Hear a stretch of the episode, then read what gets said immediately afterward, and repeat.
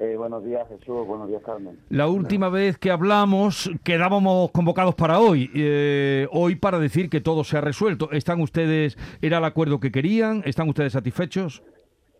Sí, hombre, yo creo que era un acuerdo, un acuerdo tan justo, tan justo y, nuestras reivindicaciones tenían tan poca discusión que bueno que lo que se trataba era de que el gobierno la, la aceptase y, se plasmasen de verdad, pues una en un real decreto, como, como va a salir, y otra pues a través de una mesa de, de estudio entre ambas partes y con otros ministerios afectados, ¿no? que no son solo de transporte. Entonces, bueno, pues estamos satisfechos, aunque tristes que para llegar a acuerdos de este tipo, que además son históricos, no son eh, acuerdos eh, o reivindicaciones que hemos pedido por, por temas de la pandemia o de una crisis puntual y tal, sino históricos, pues haya que, hacerlo con un paro, ¿no? Eso siempre es triste, una amenaza de paro. Uno de los puntos fundamentales era eh, la descarga cuando llegaran los camiones, el transporte al lugar de destino pero ahí eh, entre las partes también puede haber un acuerdo que no contemple que, sea así, ¿no? Digo, entre,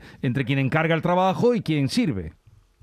Sí, bueno, pero mm, precisamente con, con, este acuerdo que se ha llegado con el gobierno se va, se va a plasmar un real decreto y modifica la ley de conservación de, de transporte donde se va a prohibir expresamente, es decir, quitando determinadas determinadas especialidades, de mudanza, la cisterna y tal, que el conductor tiene que intervenir sí o sí, ¿no? Paquetería y tal, pero ahora es que va a estar prohibido, ¿eh? y por eso se les da un plazo de seis meses, una disposición transitoria a los cargadores, pues para que contraten personal, eh, para que haya descarga, para que los formen y tal, pero ahora es que va a estar prohibido, al igual que en Portugal.